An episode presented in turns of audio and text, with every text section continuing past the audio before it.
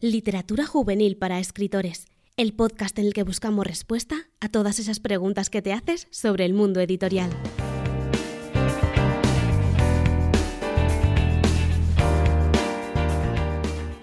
Bueno, eh, este es un episodio en el que vamos a repetir invitada, porque en esta ocasión se viene Ana Segarra, que ya estuvo aquí en la temporada anterior, con un episodio que además fue para mí muy especial, muy emotivo, porque justo acababa de leer su, última novedad en aquella época, ¿no?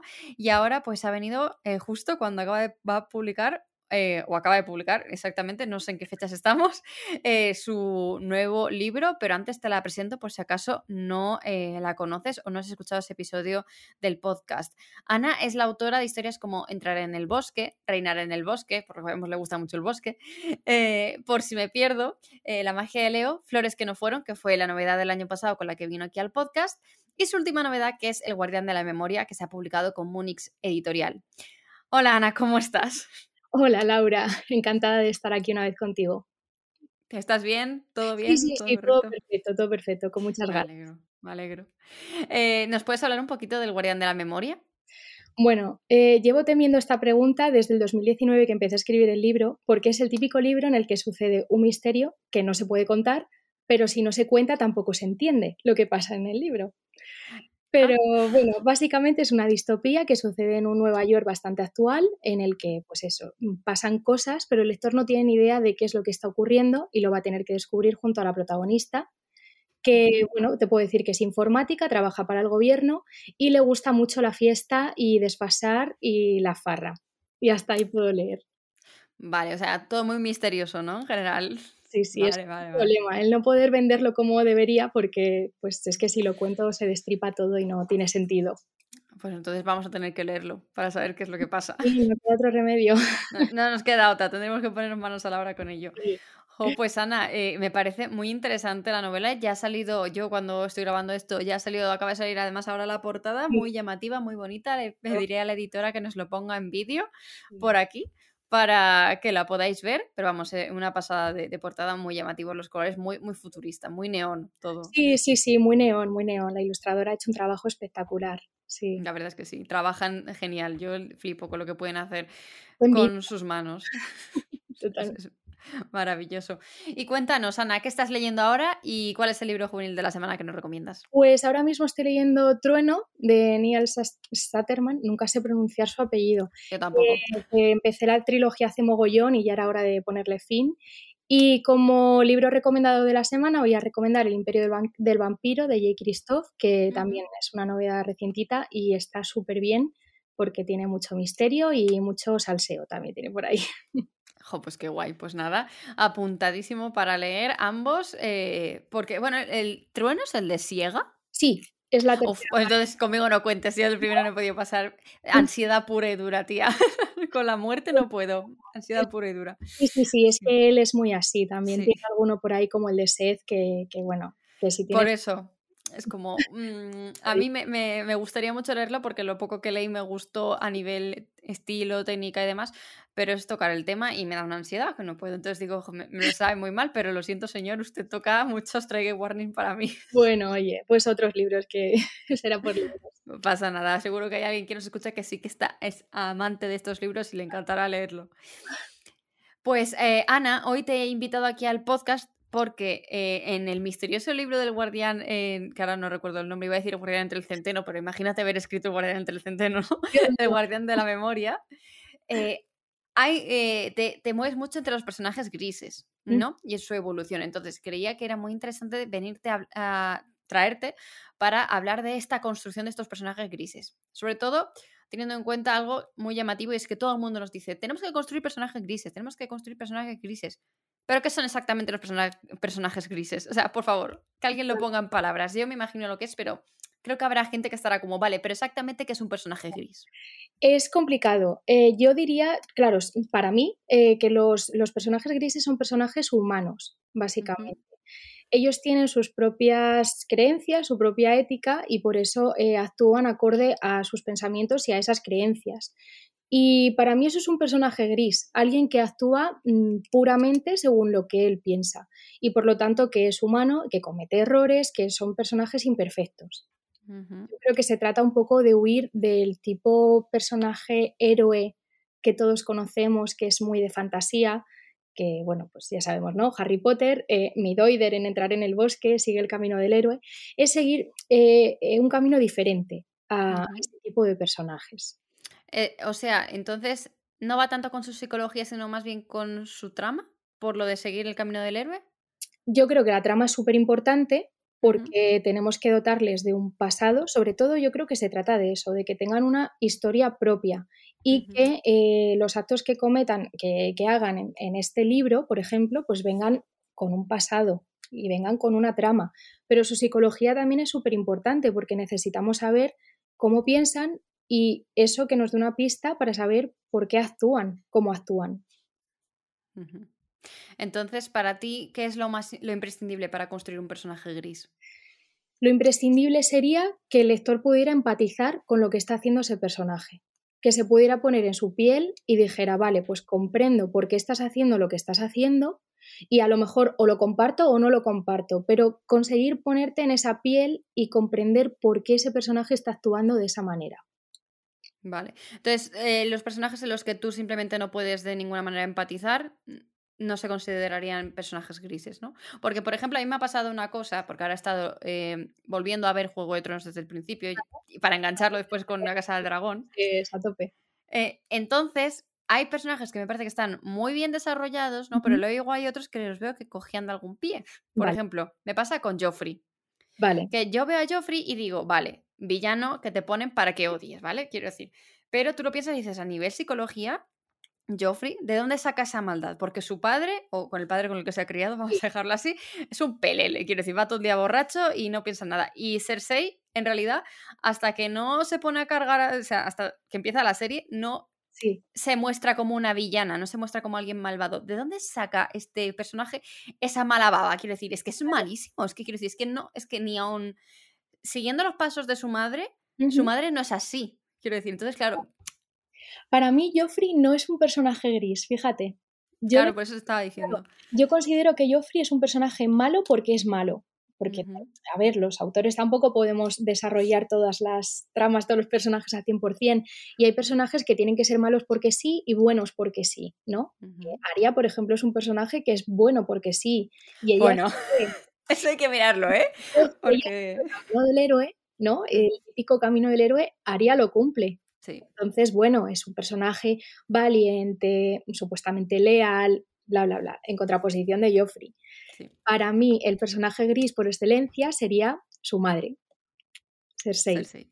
Claro, porque llegas al final y te planteas y dices, bueno, es que igual esta señora ha hecho todo lo que ha hecho por algún motivo, que puede ser legítimo o no. A ti como lector o espectador te toca juzgar, y decir, vale, pero es que igual si estuviera yo en su posición habría hecho lo mismo, o igual no, pero te está poniendo en esa tesitura de que te está haciendo replantearte tu propia ética. Sí. Y para mí eso es el personaje gris por excelencia. A mí, por ejemplo, ya que estamos con Juego de Tronos, personajes que no me parecen grises, aparte de Joffrey, Mira, pondría a Jon Snow. O sea, pero en general, porque me parece que este señor es como que no habla. Quiero decir, no tiene, tiene cuatro frases que. No puedo, no puedo. Ni, en los libros ni en la serie Jon Snow me. No puedo. Es como está ahí, es un PLL, le dicen. Eh, vas a ser Lord Comandante, vale. Vas a ser King in the North, vale. Vas a ser el, el, el próximo repo, vale. Es como, tío, haz algo. Espabila. Por el bueno, ¿no? Sí, es bueno, íntegro, honesto, leal, bla, bla, bla. Punto. No tiene más arco narrativo. Él va siguiendo lo que. Sí, es que es, se deja llevar por la marea. Y es un poco que dices. Mm, sí. Tío, ¿por qué tienes tantos fans? Es que Martin desarrolla mucho más los personajes que no son los buenos que, que, los malos. Le encanta desarrollar los malos. Y le encanta darnos con la verdad en la cara y decir, no, es que a veces los malos no son tan malos o. ¿No? Hacernos replantearnos todo lo que tenemos pensado sobre personajes. Sí, yo creo que hay personajes que están muy bien desarrollados, véase, y están, y creo que están muy relacionados, no sé por qué, con las mujeres. O sea, quiero decir que las más desarrolladas suelen ser ellas. Menos Sansa, Cersei. Sí. Daenerys empieza a coger un poco al final, pero bueno, vamos a darle un poco. Eh, y aún así tiene coherencia si tú ves toda la serie del tirón como la he visto yo. Quiero decir, A ti a Daenerys te la está... Esto parece ya se está yendo hacia el tema que no es, pero da igual. Tú a Daenerys la estás viendo desde el minuto uno que solo quiere arrasar, quiero decir, está ahí, entra, ahí, entra matando a gente a diestro y siniestro todo el puto rato. Ella lo tiene muy claro. Luego, eh, la Daenerys de los libros también cambia bastante respecto a la Daenerys de, de la serie. Es una pena. Esto también pasa en Harry Potter. No sé si te has dado cuenta con Voldemort, por ejemplo. En las películas es el malo por el malo, sin más, no tiene más trasfondo ni tampoco nos interesa, pero en los libros Rowling sí que trata de darle ese trasfondo y explicarnos un poco de dónde viene esa maldad y tal para que intentes empatizar con él y yo qué sé, igual consideras que su causa es noble, igual. Eh, pero es que aquí con Harry nos pasa lo mismo con, con Jon Snow, está ahí, se deja llevar. Claro, él, él es el héroe, claro que sí, pero mira Snape, ya. por ejemplo, ¿no? Snape es un personaje súper gris. Sí, tan gris. yo nunca lo he soportado, nunca está en el team de Snape. ¿eh? Claro, claro, pero hay personas que consideran que, que, Snape es un personajazo y que todo lo que hace está justificado al 100%. Sí. ¿No? Eso consigue Rowling dándole esa historia a Snape. Que yo estoy contigo, yo le odio. O sea, me importa tres narices que te hayan maltratado. Es que. Es que no es tanto el maltrato, es que el chaval no tiene la culpa, quiero decir. Claro, por eso, pero, pero sí hay personas que empatizan con él porque existen personas que son así. Quiero decir, ahí está la cosa. Claro, claro. Sí. muy interesante el momento coloquio entre Juego de Tronos y Harry Potter. Y en, relacionado con todo esto, ya que pues vamos a enlazar, ¿cuál crees que es el error más común que se comete a la hora de construir este tipo de personajes? Eh, no dotarles de la historia suficiente. Yo creo que sería lo principal. O incluso hacerlos histriónicos. Mira, yo escribí Entrar en el bosque y lo digo desde ya, todos los personajes son bastante blancos o negros, ¿vale? Están los buenos y los malos, porque era lo que me pedía el libro. Pero hay un solo personaje que no es ni blanco ni negro, depende un poco del momento de la novela. Pero no es porque sea gris, es porque es bastante histriónico ese personaje. Es un poco sombrerero loco, que no sabes muy bien si es bueno o malo, pero tampoco te interesa saberlo al final, ni empatizas mucho con su historia. Entonces yo creo que no es que sea un error, es otro tipo de personajes, pero muchas personas piensan que hacer un personaje gris es eso, hacerlos con una doble cara y ya está. Y creo que no. Esto me ha recordado, estoy aquí con los, con, eh, con los ejemplos, estuve viendo la película adaptación de Netflix del libro La Escuela del Bien y el Mal. No, ¿La has visto? No. Bueno, pues eh, así poniendo un poco en contexto, básicamente hay dos escuelas, eh, una para personas que son buenas, las princesas, los príncipes, los héroes, ¿no? Tenemos, por ejemplo, al hijo de Arturo, tenemos a la hija de no sé quién, y luego la de los villanos, donde están pues, los hijos de todos los villanos.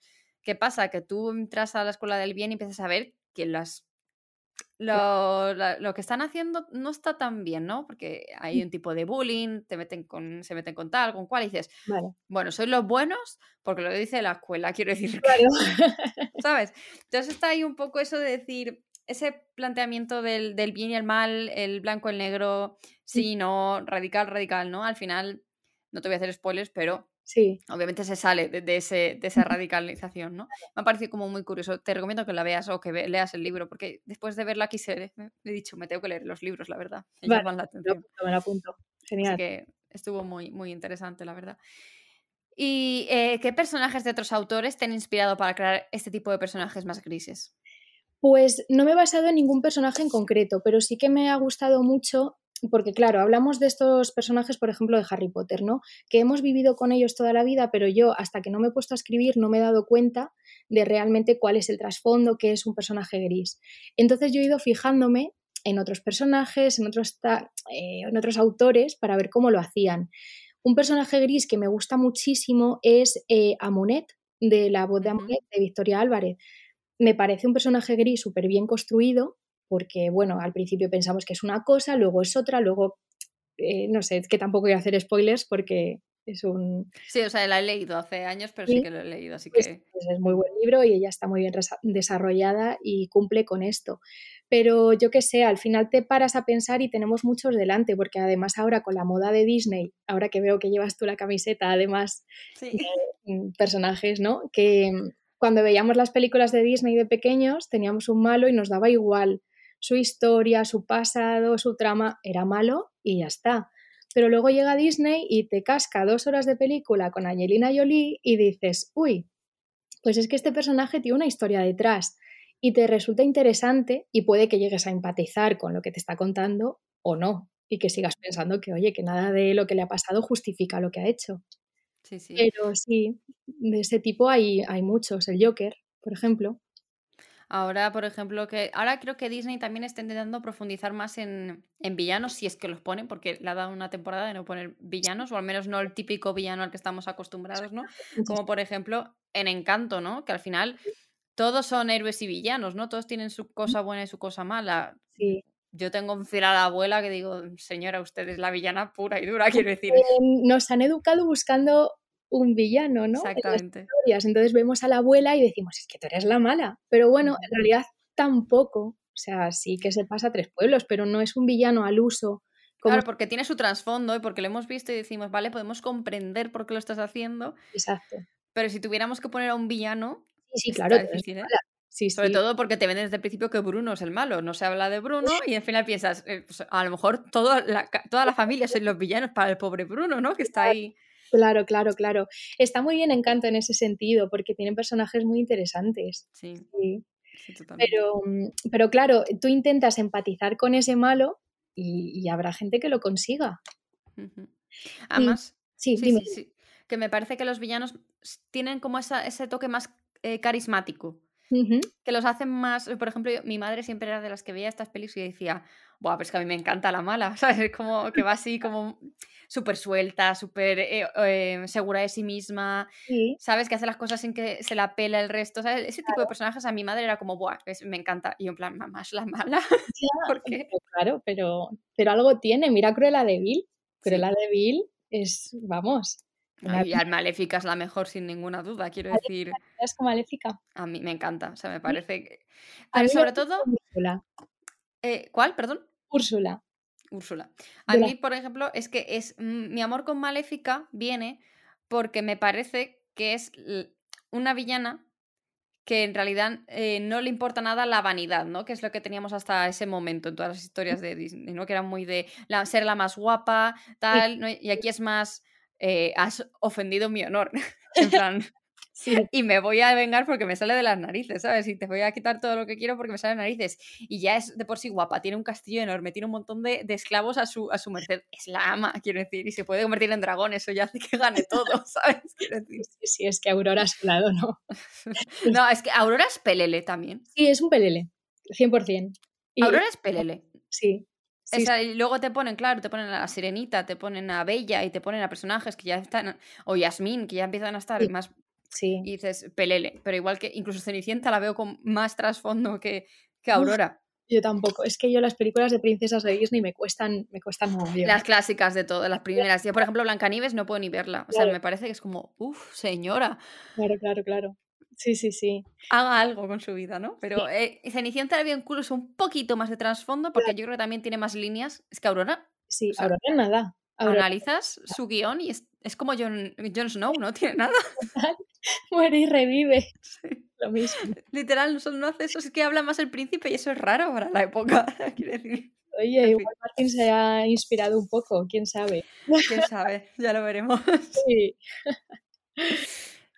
Pues, pues eh, yo no tengo más preguntas que hacerte con respecto a este tema, Ana. Eh, no sé si a lo mejor hemos dejado alguna cosita, alguna que quieras eh, mencionar y tal. Este es tu momento. No, estaba pensando antes, cuando has mencionado lo de el malo y demás, hay una novela que me ha hecho mucho pensar en esto, que es Lolita de Nabokov.